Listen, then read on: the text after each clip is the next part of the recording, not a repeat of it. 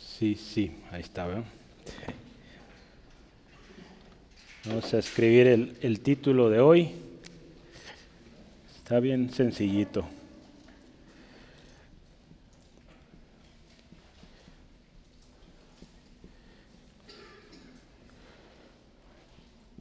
Yo iba a poner segunda de Corintios, pero no, ya no estamos ahí. ¿no?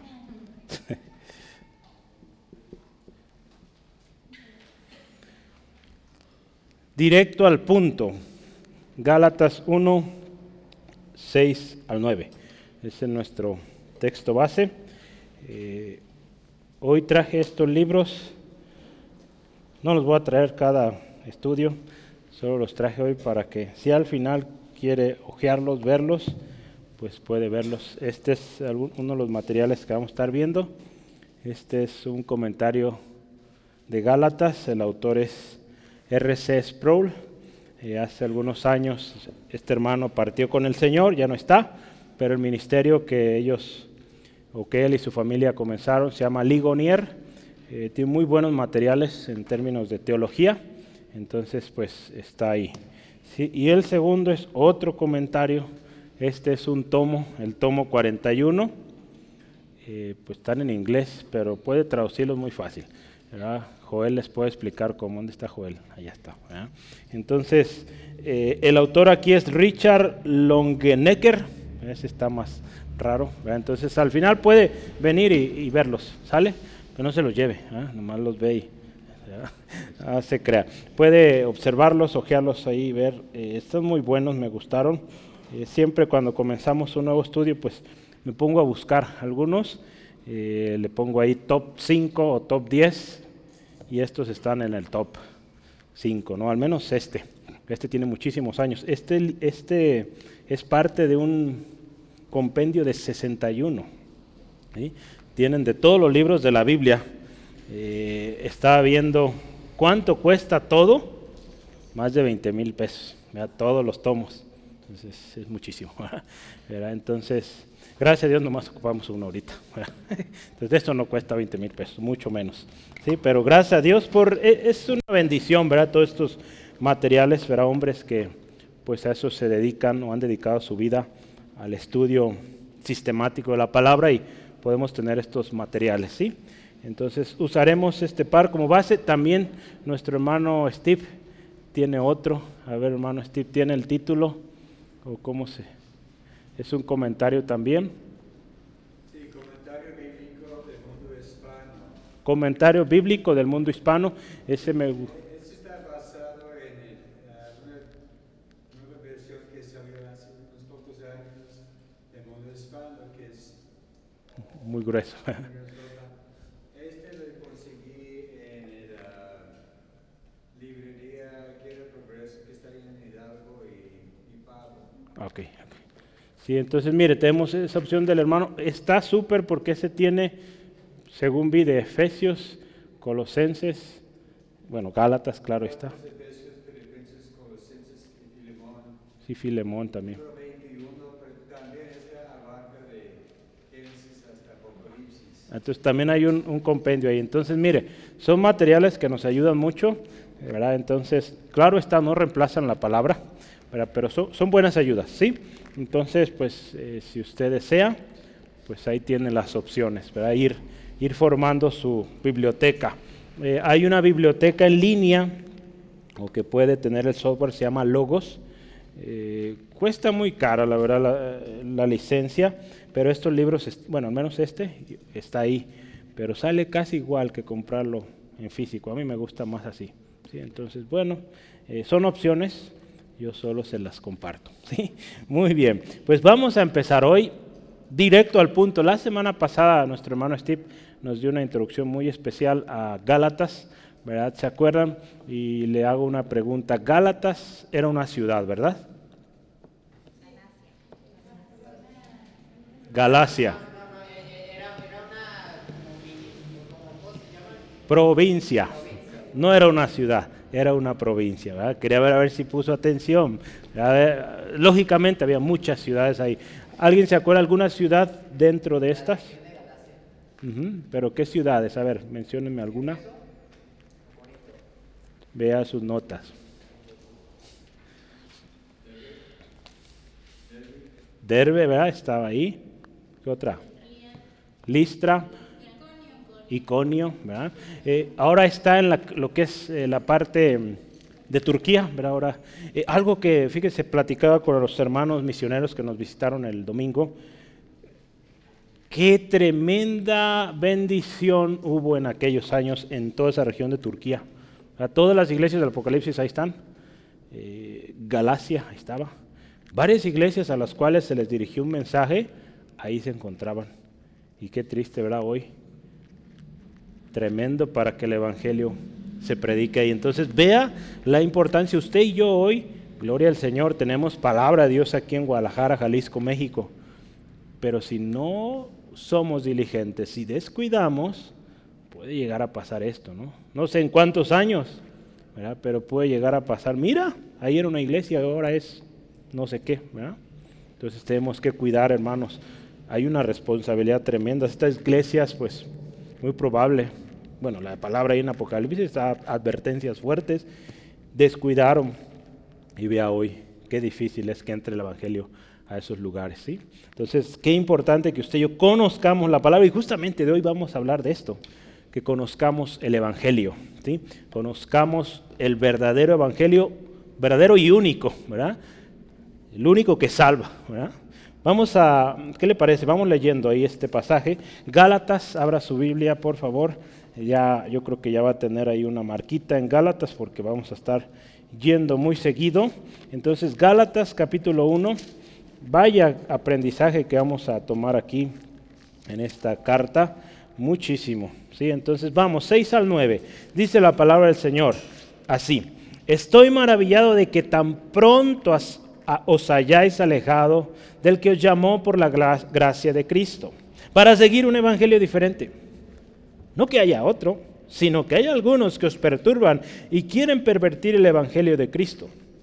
Mas si aún nosotros o un ángel del cielo os anunciare otro evangelio diferente del que os hemos anunciado, sea anatema. Como antes hemos dicho, también ahora lo repito, si alguno os predica diferente evangelio del que habéis recibido, sea anatema. Padre, te damos gracias en esta tarde. Tú eres fiel. Hoy tu palabra, como cada jueves, sabemos que nos ministrará. Porque vamos y pedimos al Espíritu Santo nos revele, nos guíe, nos enseñe todas las cosas, de tal manera que podamos obtener esas joyas preciosas que hay aquí en estos pasajes podamos meditar en ellas, Señor, hacer los ajustes que tengamos que hacer, Señor, porque siempre tu palabra es útil para redarguir, para ministrar, para instruir.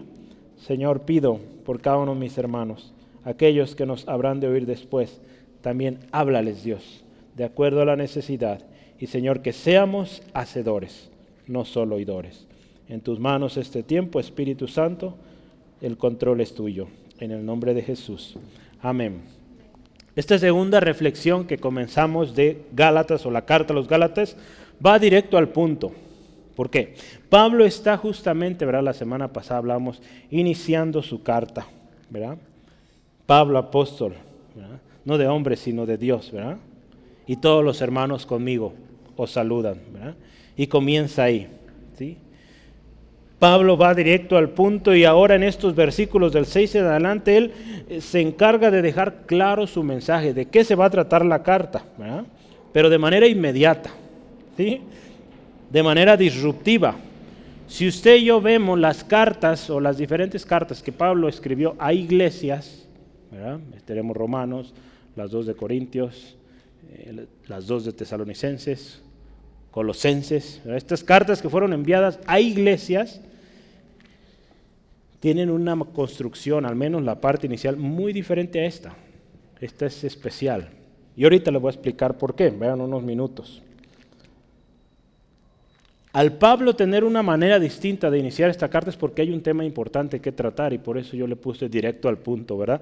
Eh, uno de los autores, el de este libro, R.C. Sproul, le llama a esa sección otro evangelio, ¿sí? Entonces, eh, eh, ¿Qué indica? Que hay algo ahí, hay un engaño, hay enseñanzas antibíblicas que pronto Pablo tenía que resolver.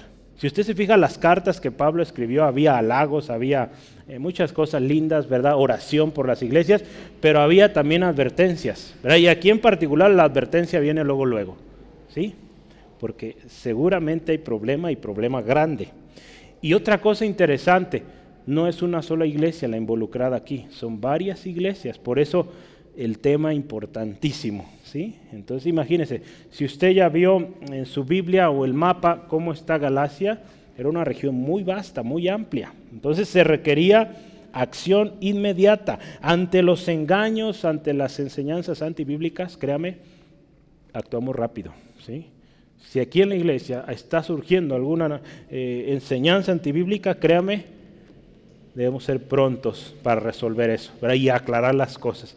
Entonces, cuento con usted para eso. ¿sí? Entonces, sí hemos hecho ya algunas aclaraciones, correcciones, y pues gracias a Dios Dios ha obrado.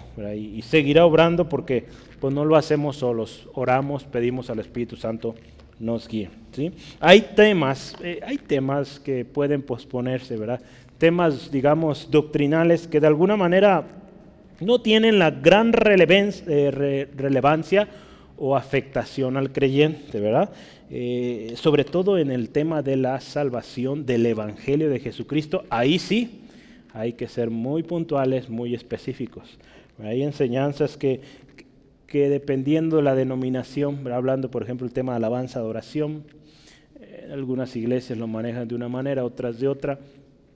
es un tema que mientras seas adorador en espíritu y en verdad, pues Dios se agrada de ello. ¿sí? Entonces, eh, pero hay otras, y en este caso se trataba de un tema del Evangelio de Cristo, un Evangelio que es único.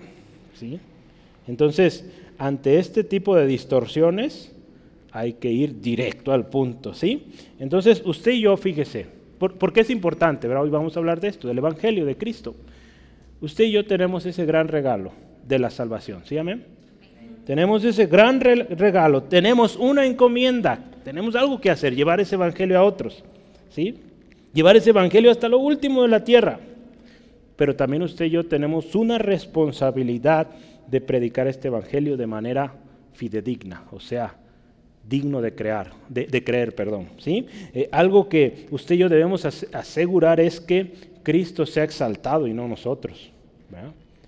Eh, aquí Pablo, el Evangelio que estaban predicando estos falsos, no exaltaban a Cristo, exaltaban más bien los ritos, los, eh, las leyes, eh, las personalidades, estas que sí las aparentemente cumplían, ¿no? Entonces, yo le animo hoy en esta tarde, vamos a meditar, ¿sí? ¿Por qué Pablo va directo al punto y por qué este, digamos, preámbulo o introducción nos va a dar mucho de lo que viene. ¿sí?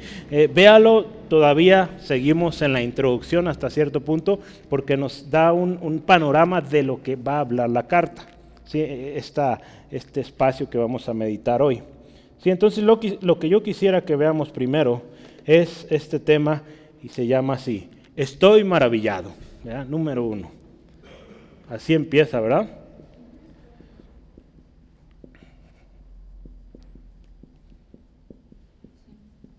Estoy maravillado. Versículo 6. Eh, cabe resaltar que, por ejemplo, en este autor, él da todo un tema del 6 al 10. Este otro autor del 6 al 9. Entonces me gustó más este. Sí, entonces vamos, si el Señor así lo concede y lo permite, vamos a dedicar un estudio solo al versículo 10.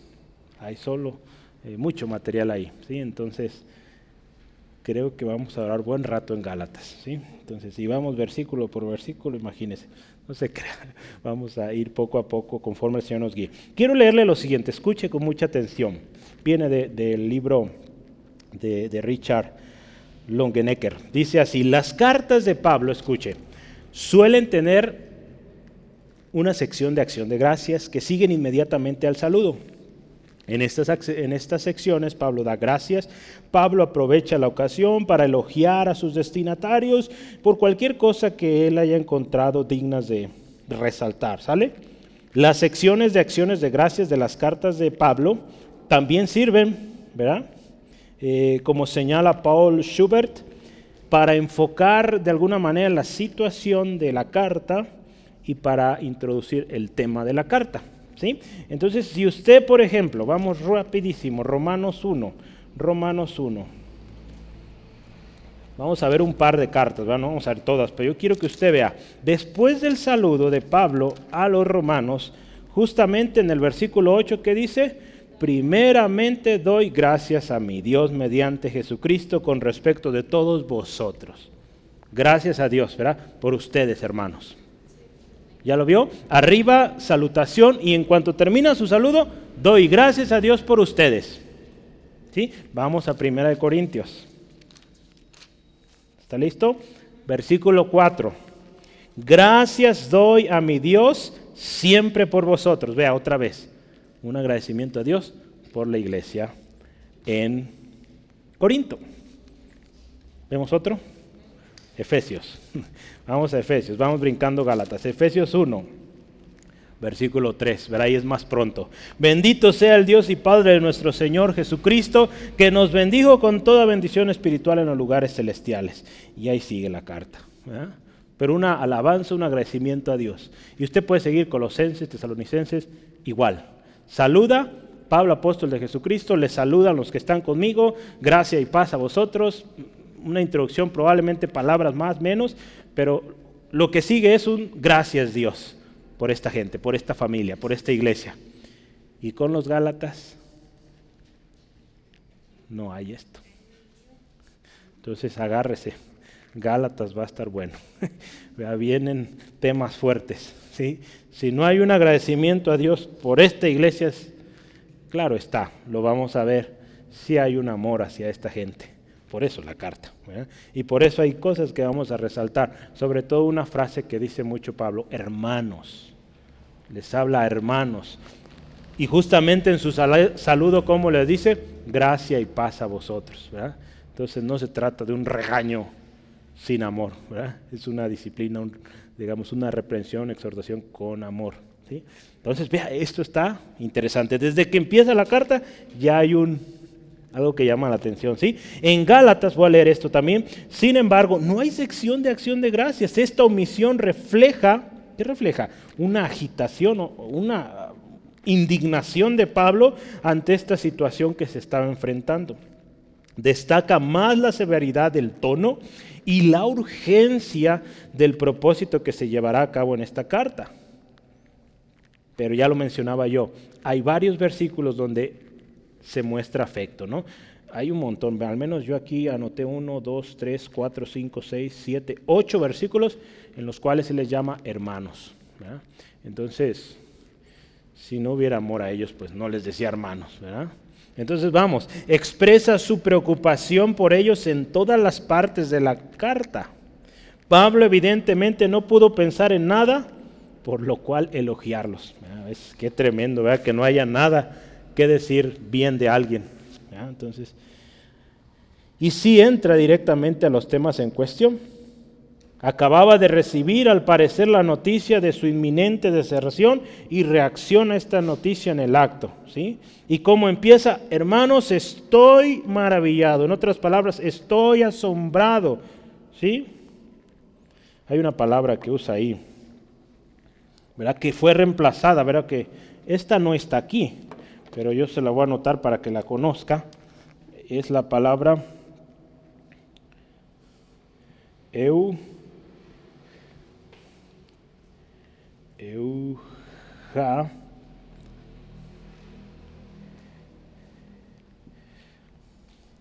Ris.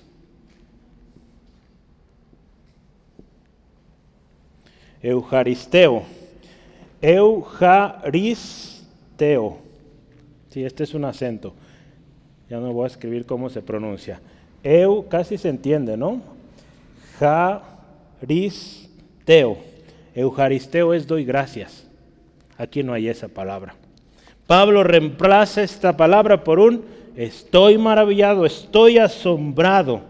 Y lo que sigue, que tan pronto, ¿verdad? Entonces, esta palabra fue cambiada ahí, ¿sí? Aquí lo que sucede o llega es un, una palabra nueva también. En lugar de esta, él usa algo que se llama exordio. ¿Qué es un exordio? ¿Qué es un exordio? Un exordio es una introducción, un preámbulo, un inicio. Ah, no tiene mucho que, ¿sí? Entonces el exordio que usa Pablo aquí no es de gracias, es un estoy maravillado, ¿sí? Entonces de todas las cartas ya veíamos que Pablo envía a las iglesias ninguna como esta, ¿sí? Entonces vimos algunas, yo le dejo de tarea, vea las, las demás, ninguna va a tener un gracias Dios, bendito sea Dios, ¿no? Solo esta, eh, perdón, ninguna de las cartas tiene lo que Gálatas, ¿sí? Todas aquellas van a tener un gracias Dios, bendito sea Dios, esta no. ¿Por qué será? Hay un tema importante, relevante, que tiene que irse directo al punto, Pablo. a veces va a suceder así. Hay que ir directo. ¿sí? Pablo está hablando a sus hermanos en Cristo. Por lo tanto, dice gracia y paz a vosotros. Su intención, acuérdese, no es condenarlos ni maldecirlos. No, no, no. Al contrario, él busca, como en Tito 1.5, corregir lo deficiente. Cuando Pablo ah, escribe su carta a Tito, ahí en Tito 1, versículo 5, te envía a estas iglesias ahí en Creta para que corrijan lo deficiente. Entonces esa es la intención de Pablo, ¿sí? No, no hay otra.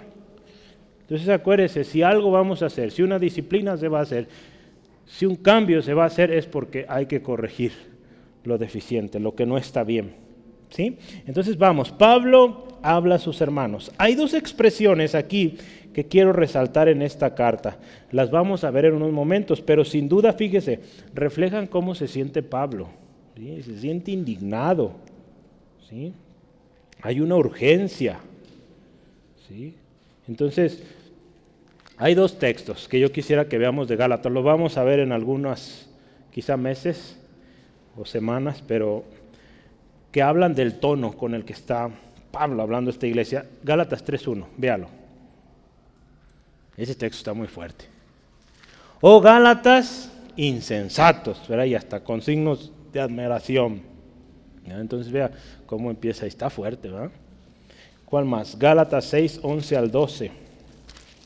Gálatas 6, 11 al 12. Mirad con cuán grandes letras os escribo de mi propia mano.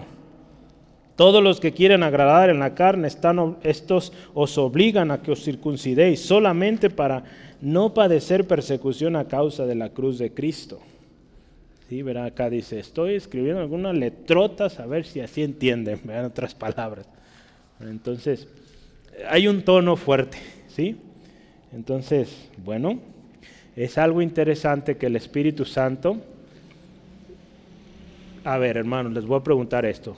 Creemos que la palabra es inspirada, ¿verdad? Sí, amén. Ok, entonces el Espíritu Santo inspiró cada una de estas cartas, cada uno de los libros que vemos en la palabra. Pero sin duda algo muy especial del Espíritu Santo es que también eh, respeta, podríamos decirlo, el carácter del escritor. ¿sí?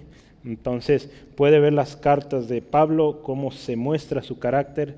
Eh, las de Lucas, por ejemplo, nos dan algo de su, carácter. Las de Juan, ese amoroso Juan. Entonces Dios también en su gracia, eh, permitiendo que el carácter del escritor también esté ahí, entre líneas. ¿sí? Entonces, gloria al Señor por eso, ¿no? Entonces hay dos razones, dos razones por las cuales dice Pablo está maravillado. ¿Sí? Eh, hay una palabra ahí griega que es, eh, no la voy a anotar ya porque es muchas ahí, eh, me toma mucho tiempo y el tiempo corre rapidísimo. Sí, pero la palabra es, la voy a escribir solamente su, le voy a dejar tarea que lo, lo busque, pero su pronunciación es de saumazo, De saumazo, esa palabra griega significa maravillarse, admirarse, asombrarse, sorprenderse. Sí, es la que se usó ahí. Estoy de saumazo. No se trata de un asombro pequeño, ¿sí? se trata de algo muy serio. En otras palabras, como decía eh, este autor R.C. Sproul de este libro, es que no puedo creer lo que han hecho. Si pudiéramos cambiar ahí esa frase, no puedo creer que tan pronto, ahí lo que sigue. Este pasaje tiene dos, dos, eh, dos, cosas o razones por las cuales está sorprendido. Eh, los autores les ponen nombre diferente, pero en esencia usted puede enterarse de estas dos. Vamos a ver el versículo 6, voy a leerlo otra vez. Estoy maravillado de que tan pronto os hayáis alejado del que os llamó de la gracia, por la gracia de Cristo, para seguir un evangelio diferente. Entonces Pablo se, eh, se sorprende de dos cosas. Le voy a decir cómo la explica el hermano R.C. Sproul. Dice, número uno, los Gálatas estaban alejándose del Evangelio aprendido al de un Evangelio diferente. O sea, se están yendo de algo que se les había enseñado a algo distinto. Esa es la primera razón de la admiración. Y la otra razón es, ellos se alejaron pronto. ¿Cómo es posible, verdad? Entonces dice, una, se están alejando y la dos, pronto. es algo serio.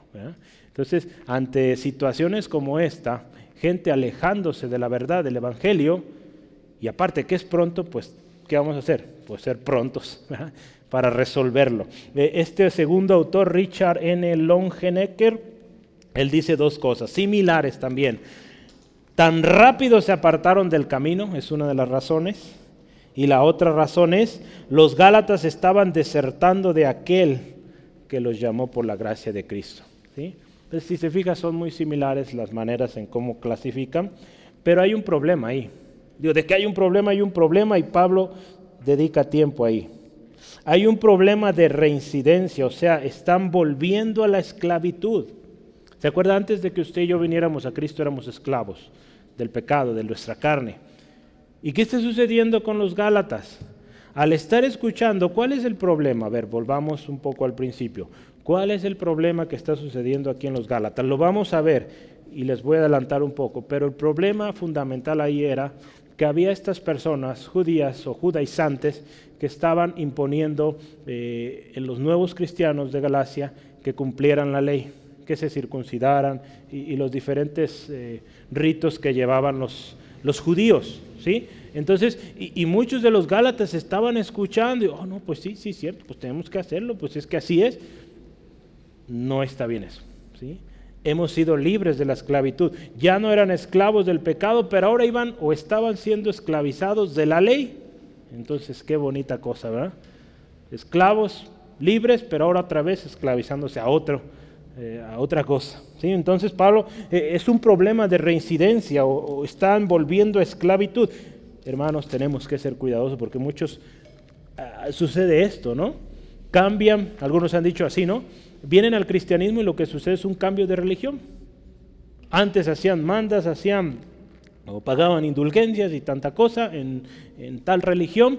Eh, pues bueno, ya no lo hacen, pero ahora acá siguiendo mandamientos de hombre, cosas que para nada abonan a su salvación. ¿Cuánta gente hay así? Que están en la iglesia y viven o siguen viviendo una religión. Entonces aquí la palabra del Señor nos guía a tener cuidado de esto. Porque es algo grave. Vamos a Gálatas 4.9. Voy a estar mencionando adelante para dar una introducción a lo que vendrá. Dice, más ahora, escuche esto, conociendo a Dios, o más bien siendo conocidos por Dios. Escuche esto. ¿Cómo os volvéis de nuevo a los débiles y pobres rudimentos a los cuales os queréis volver a esclavizar? Pablo dice, hermanos, ya conocen a Dios, Dios les conoce a ustedes, ¿cómo es posible que estén volviendo a esclavizarse? ¿Sí? Vea el tono de Pablo en estas palabras. ¿sí? Hermanos, hoy este tono también es para nosotros. Hay áreas en nuestra vida, cosas que estamos haciendo y que, pues, hay que tener cuidado. A veces estamos cayendo en legalismo, religión, Y a eso no nos llamó el Señor, ¿verdad? Hemos dicho, ¿verdad? Y aún cuando nos preguntan, ¿de qué religión eres? Mira, yo no soy de ninguna.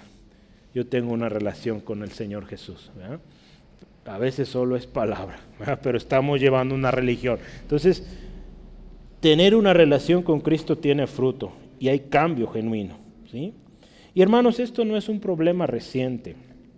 Jesús hablaba muy fuerte contra los escribas, los fariseos, porque eran hombres que enseñaban, dice la palabra, mandamientos de hombres.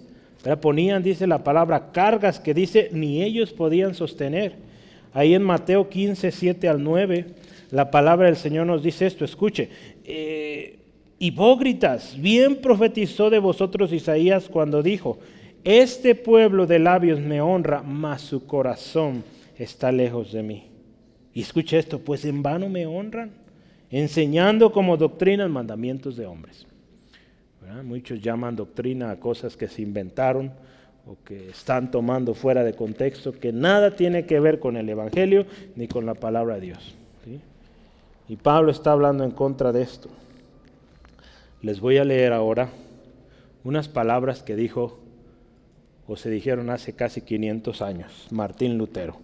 En su último sermón, poco antes de que enfermara de la enfermedad que murió, él predicó esto y, lo resumiré. Bueno, estoy solo tomando un extracto, no voy a dar toda la prédica. ¿verdad? En tiempos pasados, escuche esto, y le voy a invitar que por favor trate de... Eso sucedió hace 500 años y trate de ver si es algo similar a lo que vivimos hoy. ¿Sale? En tiempos pasados, habríamos corrido hasta los confines del mundo si hubiéramos sabido de un lugar donde podríamos haber oído hablar de Dios. Pero ahora que escuchamos la palabra de Dios todos los días en los sermones, de hecho ahora que todos los libros están llenos de ella, los libros, YouTube ahora, Facebook, ya no vemos que suceda esto. Oyes en casa, con tu padre, con tu madre, los niños cantan, hablan del Evangelio, el predicador habla de ello en su iglesia. Hermano, debes levantar tus manos y regocijarte de que se nos haya dado el honor de escuchar a Dios hablarnos a través de su palabra. Ahora la gente dice, ¿qué es eso? Después de todo, hay predicación todos los días. Hay predicación en YouTube, en Facebook y en muchos lados. Muchas veces todos los días. De modo que pronto nos cansamos de eso. ¿Qué ganamos con eso? Y aquí Martín Lutero anima. Todos, adelante, queridos hermanos. Si no quieres que Dios te hable todos los días en tu casa o en tu iglesia, entonces busca algo con que reemplazarlo. fíjese qué duro. En Trier, una ciudad, está la túnica de nuestro Señor. Eh, es una de las cosas o creencias que se tiene. En Aachen están los pantalones de, José. Y también en otra ciudad, no acuerdo cuál, está la camisa de, María. él venía de un trasfondo católico, ¿no? Entonces, ve allí, dice, despilfarra tu dinero, compra indulgencias y trastos de segunda mano del Papa. Entonces, vean, qué, duro, ¿verdad? Dice, oye hermano, si, si, dices que estás cansado de oír tanta palabra, ok, pues regresa a lo que estabas antes. Compra indulgencias y recibe todas esas cosas de segunda mano, segundo plato del Papa y bueno, de toda esta corrupción que había, ¿no? Entonces también Martín Lutero era eh, un alemán duro. Entonces Lutero estaba diciendo, no voy a leerlo textual porque está fuerte en inglés, es común decir esta palabra, pero no la voy a decir porque en español se oye más fuerte. No somos tontos, voy a decirlo, y locos cuando descubrimos el bendito o el bendito evangelio que salió de la oscuridad a la luz y lo ignoramos o lo distorsionamos. Aquí en otras palabras, hermanos, cuando nosotros hemos salido, como dice la palabra, de tinieblas a luz admirable, vea esto, Hemos sido llamados de tinieblas a luz. Y cuando con nuestras actitudes, con nuestra manera de ser, ignoramos, distorsionamos eh, el mensaje de Dios, ¿no será esto una tontería, verdad? Por no decir otra cosa más fuerte. Es, es una insensatez, ¿verdad? Despreciar tan precioso y especial regalo de Dios. ¿sí? Pero por eso el tono de, de Pablo en esta carta porque estos hermanos estaban despreciando esa gracia, ese favor, ese evangelio que es por fe, que es poderoso, yendo a cosas, doctrinas de hombres, siguiendo mandamientos que, que para nada les estaban sirviendo, al contrario, los estaban llevando a más error. Fíjese con qué rapidez, incluso fíjese en los tiempos de Lutero, quizá en los tiempos de Lutero tomaron más años pero para este punto de la historia donde Lutero está escribiendo esta carta, ya habían pasado varios años, la gente estaba volviendo a esto. Vea qué pronto. Hoy vivimos 500 años después de que, bueno, celebraron hace un par de años estos 500 años de la Reforma, cuando él clavó sus 95 tesis, y vemos cómo muchos han distorsionado el Evangelio. Ya no son 500, son más de casi 2000 años de que Jesús vino. ¿verdad? ¿Y cuánta gente ha despreciado el Evangelio de Cristo, lo que Cristo enseñó, por seguir mandamientos de hombres? Qué triste, hermanos. Y entonces, hermanos, hoy en día vivimos tiempos muy similares a estos de Pablo. Por un lado, véalo así, por un lado tenemos un evangelio laxo. ¿Qué es laxo?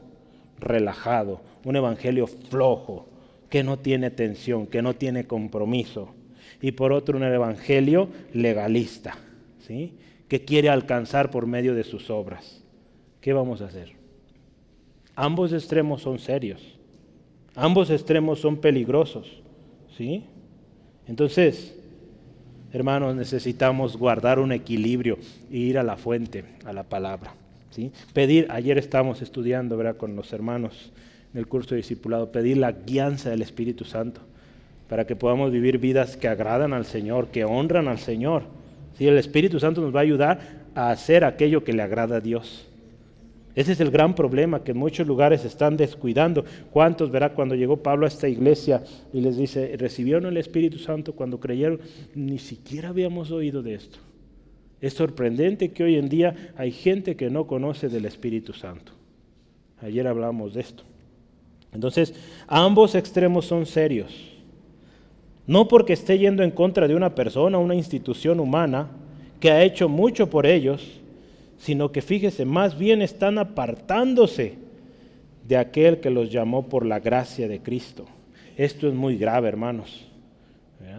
Cuando alguien se va al legalismo, cuando alguien se va a lo flojo, a lo no compromiso con Dios, es algo muy serio. Porque vea, ahí en Hebreos, yo quiero que veamos este texto, este texto es algo fuerte y nos habla de algo tremendo. Hebreos 6, versículos 4 al 6.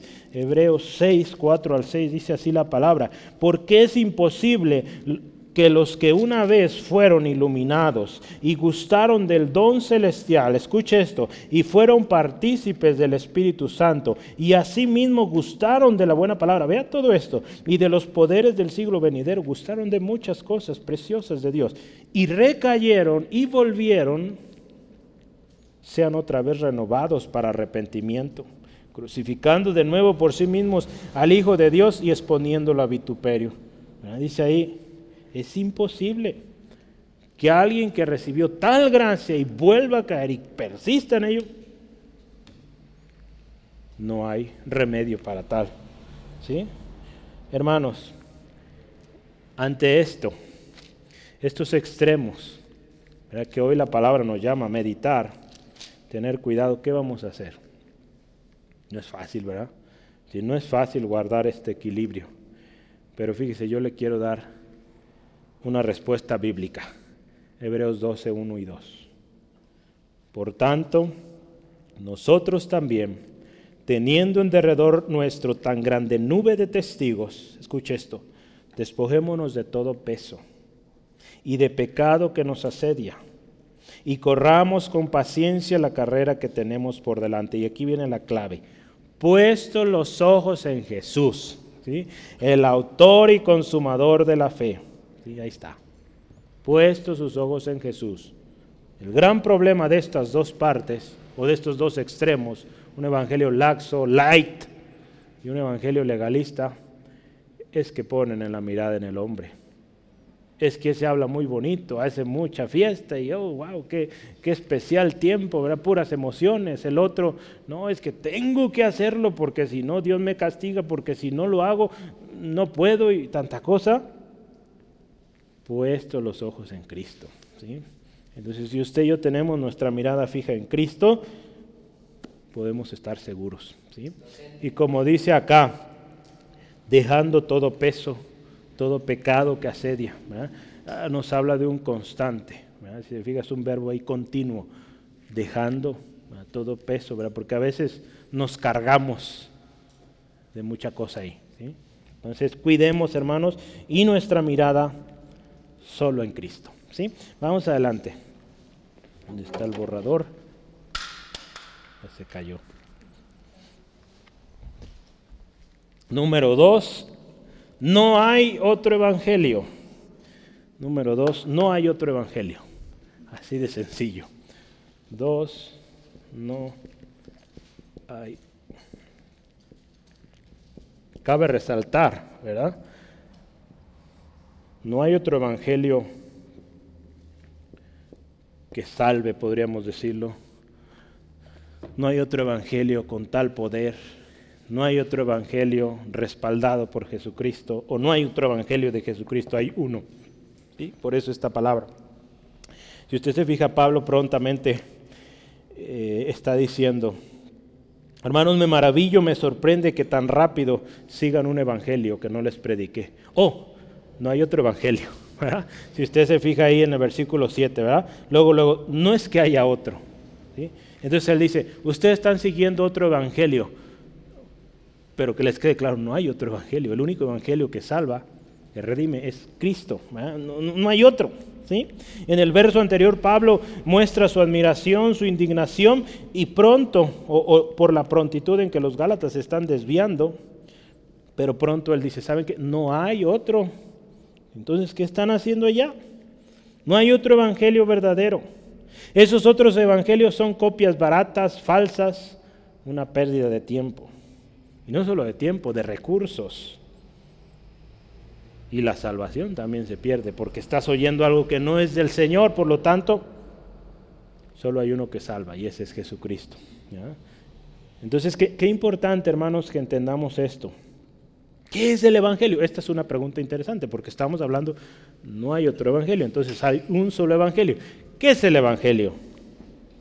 Uno de los autores, este hermano R.C. Sproul, eh, iniciaron un instituto bíblico, creo que se llama...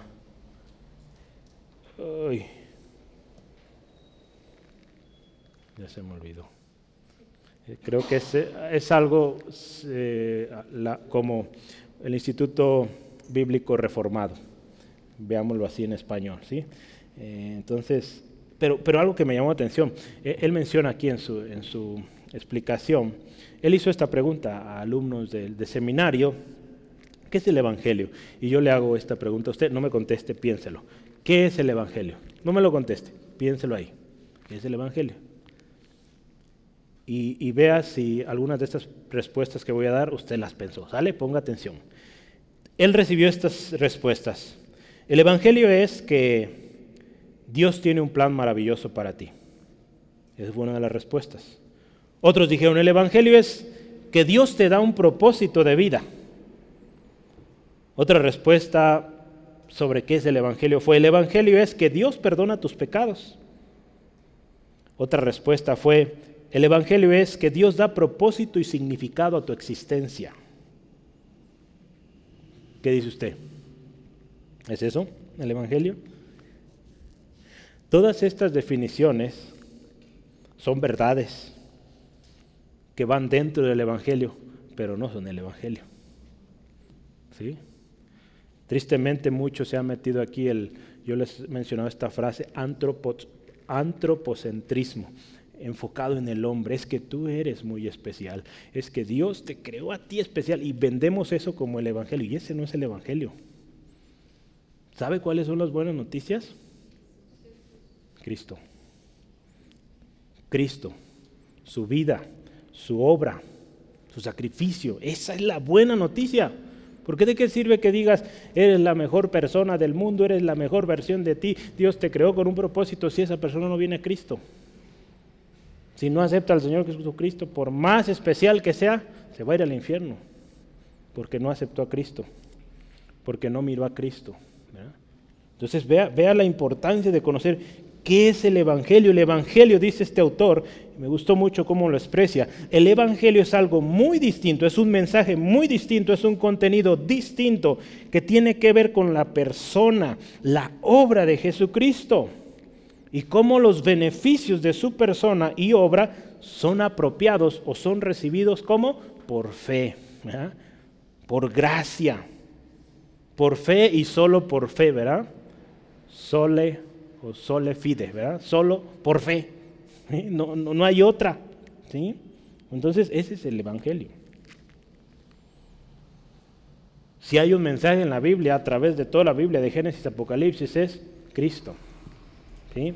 Eh, es algo interesante, a veces eh, hermanos eh, procuran, ¿verdad? se va a hablar o se va a aconsejar de algo y procuran ir solo al Nuevo Testamento, es que es el Nuevo Pacto, a veces se confunde esto, Nuevo Pacto con Nuevo Testamento, no, no, no, ¿sí? Toda la escritura habla de Cristo y en toda la palabra usted encuentra consejo para hoy. ¿sí? No, no, no deja de ser la palabra del Señor. La palabra del Señor permanece para siempre y es útil, siempre. ¿Sí? Entonces Pablo dice, miren, no hay otro evangelio. Ya vimos qué es el evangelio, ¿verdad? Si usted tenía ahí una definición un poquito desviada, hoy ya sabe qué es el evangelio. ¿Sale? No se preocupe, todos de alguna manera a veces caemos en ese, en ese común que todos están diciendo, es que el Evangelio es esto, ¿no? No, el Evangelio es Cristo. Esas son las buenas nuevas que vamos a llevar a otros. Entonces, pero fíjese, lo tremendo que está sucediendo aquí, y es la razón de la carta, es que hay algunos, dice aquí Pablo, que perturban. ¿Sí? Pablo está enfatizando en el Evangelio, el verdadero Evangelio, el único Evangelio. Y Pablo va directo y saben qué les dice, hay unos que están perturbando. ¿Cómo están perturbando? Están eh, proclamando, enseñando, aún modelando tristemente otro evangelio. Porque es lo que sucede, ¿verdad? Lo enseñan, lo modelan, dices que así es como yo. Así como yo soy, eso es vivir el evangelio. Vivir en vidas desordenadas, sucias, ¿verdad? Que para nada tiene que ver con el evangelio dice, hay algunos que perturban. La preocupación de Pablo siempre fue legítima, no solo aquí con los Gálatas, e, e, en las diferentes iglesias, ¿verdad? E, él se dirige a los hermanos y le dice, estos están causando mucho daño. Son muy hábiles con sus estrategias, tengan cuidado, ¿verdad? Son, ahí como dice, vamos a ver, segunda de Corintios 11, son como la serpiente que fue astuta y que engañó a Eva. Segunda de Corintios capítulo 11, versículo 3 al 5, lo vimos hace ya algún tiempo, pero vamos a leerlo ahorita, 2 Corintios 11, versículos 3 al 5. ¿Vamos bien, hermanos? ¿No se ha perdido? ¿Sí? ¿Vamos bien? Ok, 2 Corintios 11, 3 al 5. Dice así la palabra, pero temo que como la serpiente con su astucia engañó a Eva, escucha esto, vuestros sentidos sean de alguna manera extraviados de la sincera, sincera fidelidad a Cristo. Porque escuche esto, porque si viene alguno predicando a otro Jesús o otro evangelio que el que les hemos predicado, o si recibís otro espíritu que el que habéis recibido, u otro evangelio, ahí está, que el que habéis aceptado, bien lo toleráis, bien le da lugar a predicar, vea esto. Y pienso que nada he sido inferior a los a aquellos grandes apóstoles, ¿verdad? Bueno, ahí hablo un poquito más, me adelanté. Pero vea esto. E, es un, peligro serio a los corintios, a los tesalonicenses, a los colosenses. A todos Pablo les advertía de estos falsos que perturban. La nueva versión internacional dice, ciertos individuos están sembrando confusión. Eso es perturbar, ¿verdad? Sembrar confusión. A veces parece que esos ciertos o esos algunos son multitudes, ¿verdad? Y sí, de la misma palabra nos dice, ¿verdad? Angosto es el camino que lleva al cielo, ¿verdad? Pero ancho el que lleva a la perdición. Entonces muchos van a ser eh, desviados por seguir la corriente, seguir las tendencias. Entonces eh, parece grande, muchos, ¿verdad? Porque Como dice ahí Romanos 1.25, conocieron la verdad, pero la cambiaron. Cambiaron la verdad de Dios, dice ahí la palabra, por la mentira. Pero fíjese, lo más especial y precioso es que Dios siempre ha guardado un remanente.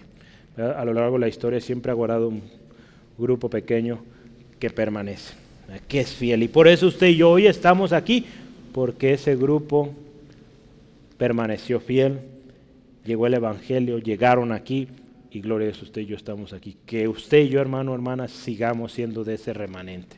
Así que guardamos la palabra sin alterar, sin perturbar. ¿Verdad? ¿Qué significa perturbar? ¿Verdad? Yo vi algunos significados ahí en Real Academia. Inmutar, trastornar el orden o la quietud y el sosiego de alguien o algo. ¿Qué más dice? Impedir el orden del discurso a quien va hablando. ¿sí? Eh, esta palabra eh, de perturbar eh, en, la cultura o el mundo greco o griego romano, e, este verbo habla de alterar o, cambiar.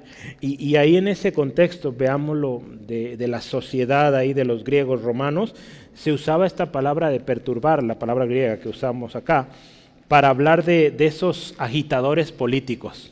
Hoy tenemos muchos de esos, ¿verdad? Que causan eh, confusión, que causan eh, tumulto o, relajo, ¿verdad? O, problemas, causan eh, pues distorsión. Pero aquí en el Nuevo Testamento, cuando habla de estos que perturban, nos habla de aquellos que están confundiendo o causan agitación tanto mental como espiritualmente. De esto se está hablando Pablo de aquellos que espiritualmente, aún mentalmente, están confundiendo a los hermanos. Por eso Pablo dice, aquí necesitamos pronto resolver. ¿sí? Y por eso no da lugar de decir, hermanos, qué buenos son, qué preciosos y qué buena ofrenda. No, no, no, directo al punto. ¿Saben qué? O se arregla esto o se arregla. Porque a veces hay que ir directo, hermano. Sí está medio pesado hacerlo, pero a veces la situación, sobre todo cuando va en contra del Evangelio, tiene que rápido resolverse. ¿sí? Vamos adelante. Esos falsos evangelios no hacen otra cosa que provocar el desorden y la confusión. Estos falsos evangelios, tristemente, muchos en ellos están cayendo, ¿sí? porque están llenos de falsas esperanzas y lo triste es que muchos caen ahí. La palabra de Dios ahí en Oseas 4:6 dice, mi pueblo perece porque le falta conocimiento. ¿Sí? Entonces, hermanos, falsos siempre ha habido. Gente que quiere que sigamos leyes, reglamentos humanos, siempre los ha habido desde tiempos de Jesús. Están ahí. Pero ¿qué vamos a hacer nosotros? Lucas le dice a Teófilo, para que conozcas bien las verdades en las cuales has sido instruido. Lucas 1.4. Entonces, hermanos, necesitamos conocer bien. Estas palabras que usted ha recibido, que usted las entienda, las asimile, las haga suyas, ¿verdad? Porque es palabra de Dios. Que las comprenda para que cuando lleguen estos falsos, usted sepa identificarlos. ¿sí? Entonces es por eso y muy importante que usted se prepare, que siga leyendo la palabra, no deje de estudiar la palabra. Entonces fíjese, los que perturban. Y dice, hay algunos de estos mismos que quieren, dice, escuche esto, pervertir el Evangelio de Cristo. Estos que perturban también quieren pervertir. El verbo que se usa aquí, pervertir, también se usaba ya en el ámbito político, pero también aquí Pablo lo va a usar. ¿Verdad? Pervertir. ¿Qué es? Es un problema tan serio, hermanos, como corromper, eh, la nueva versión internacional dice tergiversar el Evangelio de Cristo. Y es algo que tiene que arreglarse pronto. Porque de lo contrario, si damos lugar a esos que pervierten el Evangelio de Jesucristo, la ruina para esa iglesia, la ruina para esa familia, para esa persona. ¿Cuántas familias hemos visto que han permitido estas personas que tergiversan, que eh, pervierten el Evangelio de Cristo, trayendo sus ideas que traen de aquí a allá? Familias, hermanos, tristemente en una situación deplorable. ¿sí? Muchos muertos ya por seguir esas creencias. ¿sí? Entonces tenemos que ser muy cuidadosos, hermanos. Sí, amén. Pablo le advierte a Timoteo en una ocasión sobre estos que pervierten el Evangelio. Y le dice así, el Espíritu dice claramente que en los postreros días muchos apostatarán de la fe, escuchando, escucha esto, espíritus engañadores y a doctrinas de demonios. Y es algo tremendo, es algo serio. Yo quiero que lo vea ahí. Primera de Timoteo, eh, hay que leerlo completo. Primera de Timoteo 4, 1 al 5. ¿sí? Ahí, ahí habla de estos, fíjese. Engañadores, o aquellos que escuchan eh, espíritus engañadores, doctrinas de demonios, dice, por la hipocresía, escuche, de mentirosos, que teniendo cauterizada la conciencia, escuche esto, prohibirán casarse, mandarán, mandarán abstenerse de alimentos que Dios creó para que con acción de gracias participasen de ellos los creyentes y los que han conocido la verdad. Porque escuche esto, todo lo que Dios creó es bueno. Y nada es de desecharse si se toma con acción de gracias, porque por la palabra de Dios y por la oración es santificado. ¿sí? Entonces vea esto, tenemos que tener mucho cuidado, poner diligencia en lo que es importante. Gloria a Dios, fíjese, tenemos al Espíritu Santo que nos advierte. ¿sí? Entre otras de las grandes ayudas que da el Espíritu Santo, Él nos advierte. ¿Sí? La palabra ahí en Juan 16, 13 al 15 también nos dice que nos va a guiar a toda verdad. Si a veces tenemos duda con respecto a alguna doctrina, alguna palabra que está llegando, Espíritu Santo, enséñame que tu palabra, Señor, me revele ¿verdad? en los próximos días. Yo no quiero ofenderte, ¿verdad? Podemos orar así, Señor, yo quiero ir en la verdad. Esto está causando ahí confusión en mi mente, ayúdame, que no llegue a mi corazón si esto no viene de ti, lo rechazo y, voy a tu palabra. Ahí voy a encontrar la respuesta a esta duda. Y Dios le va a dar la respuesta. ¿Sí? Entonces, por eso es importante acudir a la palabra. Y si usted se fija aquí en la palabra, eh, ¿cuál es la clave para no ser engañados? Me gustó cómo termina ahí eh, Pablo con Timoteo. La palabra de Dios y la oración. Entonces, ahí está la palabra de Dios y la oración. Otras palabras, lo que Dios dice y nuestra comunión con Él a través de la oración. ¿Sí? Entonces, hermanos, no hay otro evangelio, solo hay uno, Jesucristo. Jesucristo es el mensaje que usted y yo llevamos y no hay otro. Vámonos al último punto, final. Una repetición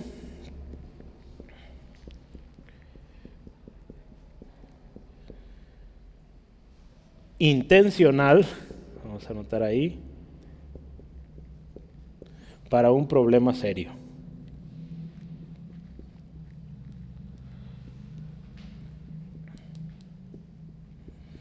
Vamos a considerar ahí los versículos 8 al 9. Una repetición intencional para un problema serio.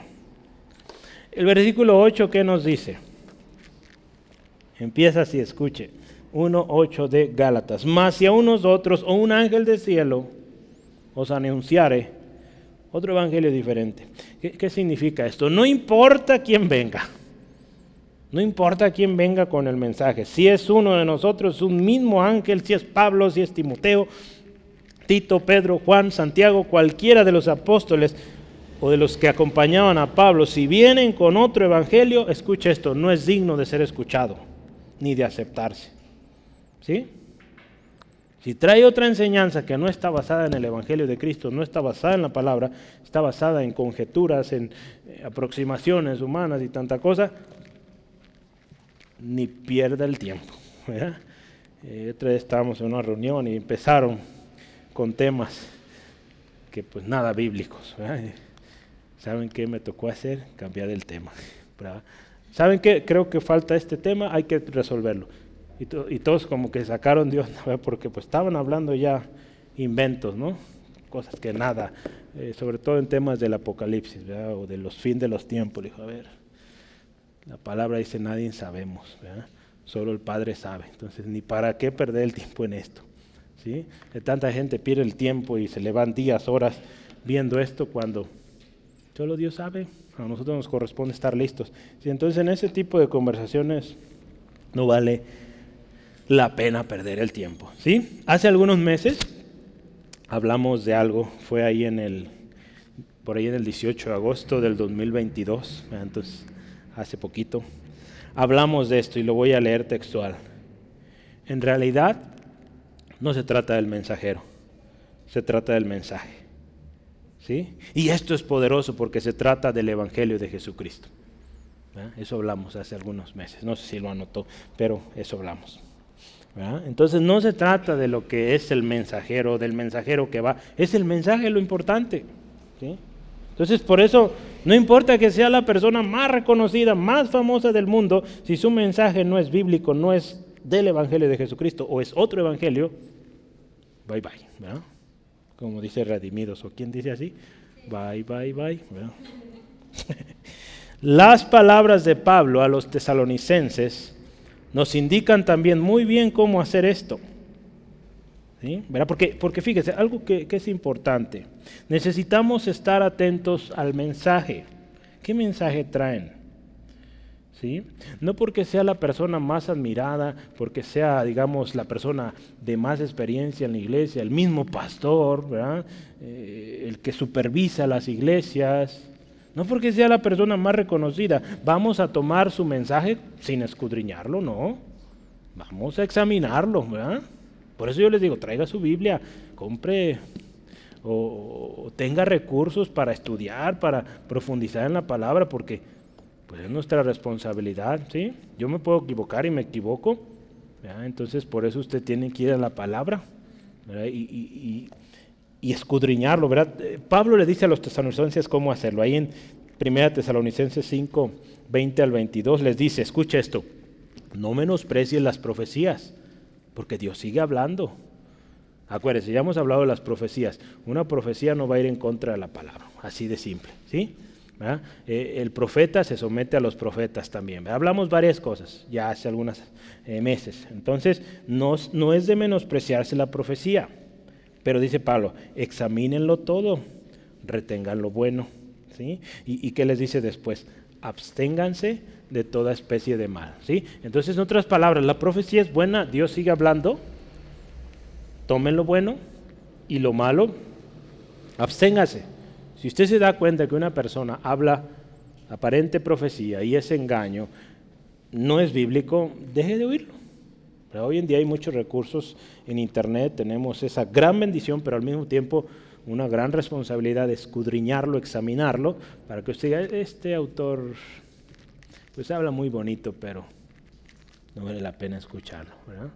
Por ahí hay un, le dicen speaker hoy o no sé qué otro nombre le ponen, ¿verdad? pero es gentes que hablan eh, mensajes motivacionales y este hombre se hace llamar cristiano y habla puras cosas que pues no, nada bíblico, es una vergüenza, ¿verdad? Que diga que es cristiano. Le digo, yo no soy de él, no soy de su grupo.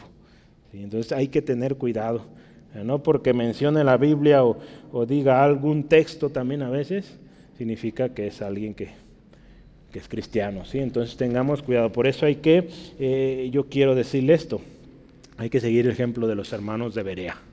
¿Se acuerdan de estos hermanos? En Hechos 17:11.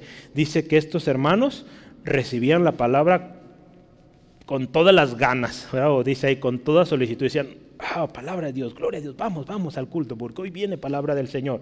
Pero dice, escudriñaban, dice, escudriñaban cada día las escrituras, en aquel tiempo no tenían el Nuevo Testamento como usted y yo, tenían las escrituras, el Antiguo Testamento, ¿verdad? Que hoy tenemos nosotros. Entonces ellos iban a la palabra y decían, a ver, eh, Pablo está hablando de Jesús, que habría de venir un Salvador, que moriría en la cruz y, que sería para nuestra salvación. A ver, vamos viendo. Ah, ah, miren, Isaías habla de esto. Ah, sí es cierto. Entonces, qué importante que usted y yo escudriñemos. ¿sí? Toda palabra, tomemos este ejemplo. ¿sí? Entonces, hermanos, Si es otro evangelio el que alguien viene predicando, ¿qué dice Pablo? Si alguien viene predicando otro evangelio, aun si somos nosotros mismos, si traemos otro evangelio, ¿qué dice? Sea qué? Anatema. ¿Sí? Si el mensaje que alguien predica, cualquiera que sea su posición, su título, su reconocimiento, si ese mensaje es diferente al Evangelio de Cristo, ¿qué dice acá? Es anatema. Nueva versión internacional dice que caiga bajo maldición. Es algo serio. Cada vez, escucha esto, el autor de acá, de este libro, R.C. Sproul, decía, cada vez que alguien te dice, eh, aquí en México no se usa mucho esa expresión, pero en Estados Unidos yo las he oído, eh, que sí, sí se menciona más, pero en la traducción es, cada vez que alguien te ofende diciéndote maldito, ¿verdad? Esto significa anatema, esto es. Cuando alguien te dice, maldito seas, es esto, anatema. Entonces vea lo que está diciendo Pablo. Alguien que trae otro evangelio, sea maldito. La maldición del Señor caiga sobre él. Vea qué, qué mensaje tan fuerte. En otras palabras, que Dios ponga su maldición sobre su cabeza. Que Dios le envíe al infierno si predica otro evangelio que el que ha venido en la palabra de Dios. algo serio. ¿Sí? Hay un tremendo juicio, hermanos, sí lo hay. Hay un tremendo juicio de parte de Dios a todos aquellos que corrompen el mensaje de la palabra, que traen otro evangelio. La Biblia está llena de advertencias sobre esto. En Jeremías, lo leímos hace algunas semanas, eh, capítulo 23, de esos profetas que decían, Dios ha dicho y no ha dicho, y no había dicho, qué juicio tan tremendo, véalo por favor. Jeremías 23, 30 al 32. Ah, por eso tenemos que tener mucho cuidado. ¿Qué escuchamos? ¿Qué hablamos? He aquí dice Jehová, yo estoy contra los que profetizan sueños mentirosos. ¿Qué dice? Dios está contra ellos. Y los que cuentan y hacen errar a mi pueblo con sus mentiras y con sus lisonjas. Y yo no los envié ni les mandé, y ningún provecho hicieron a este pueblo, dice Jehová. ¿Sí? Entonces dice, Dios está en contra de ellos. Leí solo el 32, voy a leer el 30 y 31. Dice, por tanto aquí que yo estoy contra los profetas, dice Jehová, que hurtan mis palabras, cada uno de su más cercano. Dice Jehová, he aquí que yo estoy contra los profetas. Escuche esto, que endulzan sus lenguas y dicen, Él ha dicho. ¿Cuántas veces? Dios te dice que vas a ser prosperado y que vas a ser una gran persona y todo esto y tanta cosa. Y esa persona en pecado. ¿Cómo es posible ¿verdad? que le dices algo así a alguien que está viviendo en pecado abiertamente? Si algo Dios le está diciendo y la palabra es claro, es arrepiéntete. Entonces ¿verdad? tenemos que ser cuidadosos a veces por quedar bien con, la, con la multitud. Se dicen este tipo de palabras que no vienen de Dios. Y hay una advertencia ahí. Se trata de otro evangelio. Otro evangelio que exalta al hombre, que exalta las emociones y no a Cristo. Entonces Pablo dice ahí, sea maldito. Está fuerte, ¿verdad?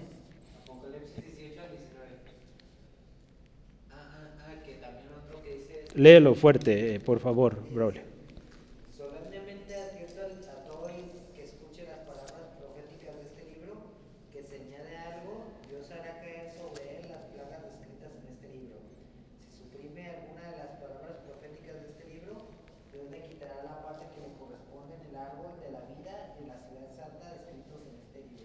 Así es, 18, 19, ¿verdad? De Apocalipsis. Entonces, vea, si alguno añade o, quita de este libro, de esta palabra, de esta profecía, será borrado del libro de la vida. Qué triste, ¿verdad? Entonces, hay que ser cuidadosos. Cuando Pablo escribió estas palabras, hermanos, en el versículo 9, ¿qué dice? Escúchelo. Eh, o, o, véalo ahí, tiene su Biblia abierta en Gálatas 1, 9. ¿Qué dice? Como antes hemos dicho, otras palabras, otra vez les vuelvo a decir, si algunos predica diferente evangelio que el que habéis recibido, sea anatema. Por eso le puse una repetición. Lo dice dos veces, intencionadamente, porque hay un problema serio. Si Pablo cuando, cuando escribió estas palabras fue directo, fue al punto. No le, no, le, importaba, como dicen hoy, ser políticamente correcto, agradar el oído. No, no, no. Vamos al punto. En otras palabras, él dice, no me importa quién sea, cuánto tengas, cuánta estima tengas. Si predicas algo en contra del Evangelio o otro Evangelio, que Dios maldiga a esta persona. Y ves lo que dice cuando habla de anatema, sea anatema. ¿Sí? Es algo, una palabra fuerte, ¿verdad? Que creo, digo, a mí en lo personal, esto es personal, yo no lo diría a una persona, ¿verdad? Pero pues diría, así diría, Señor, ten misericordia de él, de ella. Y me alejaría, ¿verdad? Maldecir, pues bueno, eso creo que mejor, Señor, ten misericordia, ¿verdad? dale una oportunidad. Pero Pablo aquí tiene la autoridad y puede hacerlo, ¿sí? Entonces, bueno, en la tradición de la literatura judía, cuando alguien repite algo, significa que es algo importante, que es un énfasis. Entonces no es que Pablo se equivocó y volvió a escribir lo mismo, es algo importante. ¿sí? Entonces cuando yo repito dos, tres veces es por eso. no, se, crea, a veces tengo problema y repito las cosas, pero bueno, eh, sobre todo cuando la edad va avanzando, repetimos más. ¿verdad? No es que esté muy viejo yo, pero, pero me acuerdo, me acuerdo de, de mi abuelita, había historias que me las había contado ya como 20 veces. Pero bueno, era muy lindo estar con ella y escuchar sus historias. Pero pasa, pues así es. Pero bueno, aquí en la literatura judía eso, eso significa, ¿no? un énfasis. ¿sí? Es enfático, ¿verdad? de que aquellos que predican otro evangelio distinto al de Cristo son sujetos de la maldición de Dios, sí o sí, no hay otra. Pablo, escucha esto, está iniciando su carta y va directo al punto. Si alguien ostenta predicar otro evangelio que el que los Gálatas han recibido, hermanos, la maldición de Dios sobre ellos. Así. Quiero concluir. Estamos comenzando a estudiar la carta a los Gálatas y vamos con todo.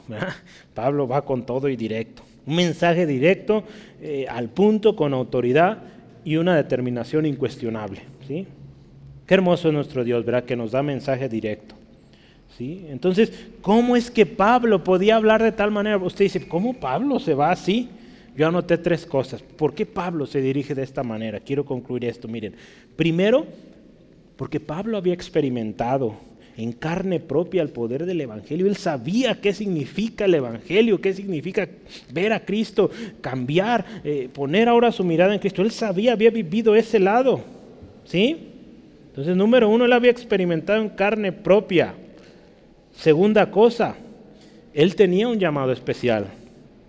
Un llamado específico de parte, dice ahí en el versículo 1, apóstol de Jesucristo, de Dios, ¿verdad? O, de Dios Padre. Por lo tanto, él tiene, hermanos, una solemne responsabilidad. Él tiene un llamado que cuidar de aquellos a los que sirve, ¿verdad? Entonces, número uno, él experimentó en carne propia el poder del Evangelio. Número dos, él tiene una responsabilidad, tiene un ministerio. Usted y yo tenemos un ministerio. Y número tres, los tiempos y la situación que vivía la iglesia eran altamente peligrosos y se requerían medidas inmediatas. ¿sí? Hoy, le voy a decir, ahora lo vamos a pasar a nuestro tiempo, hoy usted y yo hemos experimentado el poder del Evangelio cuando usted y yo venimos a Cristo. Hoy, número dos, usted y yo tenemos un llamado, tenemos un ministerio, tenemos un llamado específico y una gran responsabilidad de la cual Dios un día nos va a pedir cuentas. Y número tres, hay peligros latentes que requieren acciones inmediatas, concretas, directas, al punto, como lo vimos hoy. ¿Sí? Hay situaciones que no podemos esperar y tienen que resolverse. Hay otras, hay otras que Dios nos da tiempo. Como en Apocalipsis 2, ¿verdad? Habla, le he dado tiempo para que se arrepienta. Pero si no se arrepiente, el juicio viene. ¿Sí? Estas medidas, hermanos, quiero, eh, quiero aclarar, no alejan o, o no dejan de lado el amor que Pablo sentía por los Gálatas. Él les desea paz, gracia él les dice hermanos, les exhorta a corregir. ¿sí? El mensaje, usted créame, sería muy distinto si Pablo no los amara. Si se tratara de solo tirarles con todo juicio, sería muy distinto a lo que usted y yo vemos aquí. De hecho, si usted se acuerda en Gálatas, lo vamos a ver más adelante, habla del fruto del Espíritu, un texto que nos fascina y que es una regla en nuestra vida, ¿verdad? Que pedimos, Espíritu Santo, que eso se vea en mi vida. ¿sí? Entonces, esto nos lleva a una incuestionable verdad. El Evangelio de Cristo, hermanos, es poderoso para salvación. Contiene gracia, contiene misericordia, contiene amor, pero también es irreemplazable. A ver, Yamil, por favor. El Evangelio del Señor es irreemplazable. ¿Sí? Es único. Por lo tanto, usted y yo tenemos una responsabilidad. Primero, Yamil, guárdeme ese papelito, por favor. ¿Sí? Tenemos una responsabilidad, hermanos. Como receptores primeramente del Evangelio que usted y yo recibimos, debemos cuidarnos de estos que perturban, de estos que distorsionan el Evangelio. La segunda cosa, usted recibió ya número uno, tiene que cuidarse de estos falsos. Y número dos, usted proclama el Evangelio. Por lo tanto, usted tiene que predicar un Evangelio fidedigno, digno de fe, digno de confianza, sin, eh, alteraciones, sin adaptaciones, ¿verdad? Porque muchos para hacerlo aceptable, para que, ay, lo acepten, déjale cambio un poquito. No, no, no. El Evangelio se predica como es, único, irreemplazable, ¿sí? Hermanos, no hay otro Evangelio. Acuérdese, Jesucristo es el mensaje, no hay otro. Solo Jesús salva. Somos salvos, acuérdese, por gracia. No lo merecemos. O trabajamos para lograrlo. No, no, no, no. Es fe. Es fe en Jesucristo y no por obras. Entonces, no hay otro evangelio. Entonces, con esto vamos directo al punto a resolverlo. ¿sí? Vamos orando, hermanos. Demos gracias a Dios por este tiempo. Padre, te honramos, te bendecimos, Señor, y agradecemos la preciosa y única, especial oportunidad que nos das de escuchar tu palabra, meditar en ella, Señor. Damos gracias, Señor, por este Evangelio único de nuestro Señor Jesucristo, que es poderoso para salvar a todo aquel que cree, que pone su fe en Jesucristo, es salvo, salva. Señor, gracias porque parte de tu palabra es que nos adviertes, aclaras, nos das palabras sobre aquellos falsos, aquellos que perturban, que buscan distorsionar, que tratan de, de adaptar el Evangelio a su propia comodidad. Señor, gracias porque hoy nos adviertes de ellos, Señor. Hoy, Señor, si hemos dado oído quizá por curiosidad, pero esto ya se está volviendo una costumbre, oír ese tipo de material. Hoy Dios te pedimos perdón y ayúdanos a dejar esto, no perder el tiempo en estas cosas. Reconocemos que tú sigues hablando, que hay profecía aún, pero que no va a ir en contra de este Evangelio de Jesucristo, que no va a ir en contra de tu palabra. Hoy, Señor, pedimos la llenura de tu Espíritu Santo para poder caminar de acuerdo a la voluntad que tú tienes para nosotros, Señor, y ser librados del engaño, Señor. Hoy, Señor, queremos, y yo le invito, hermano, hagámoslo, Señor, un compromiso contigo. Un compromiso de buscar tu palabra, escudriñar tu palabra y orar. Orar buscando tu presencia, buscando tu palabra, tu guianza Señor, para no ser desviados, no ser confundidos por estos que distorsionan, que no los podemos evitar mientras estemos en este mundo. Señor, gracias. Gloria a tu nombre por la oportunidad de ser, o primero, de ser, al, ser alcanzados, fuimos alcanzados, de haber recibido tal gracia, tal evangelio tan poderoso que nos salvó. Pero ahora muchas gracias también porque nos das la bendición de poder compartir a otros, Dios, este Evangelio. Señor, y este Evangelio hoy está dispuesto también para aquel que no te conoce. Solo tú, Jesús, salvas. Toca este corazón que escucha y que tiene dudas en su corazón, Señor, que hoy dé este paso. Crea en ti Jesucristo, el único que salva, se arrepienta de sus pecados y venga salvación en tu nombre, Jesucristo. Gracias Dios por este día, por esta enseñanza y por mucho más que nos enseñarás en los próximos jueves. Bendice a mis hermanos en camino a casa, líbrales de todo percance, Señor, que tu nombre sea exaltado. En el nombre de Jesús. Amén, gloria al Señor.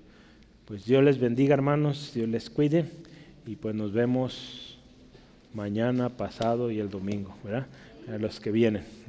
Esté orando, si no alcanzó a ver, bueno, se ve poquito, ya están trabajando ahí arriba. Entonces, pues ahí va, ahí va la trabajada. Dios les bendiga.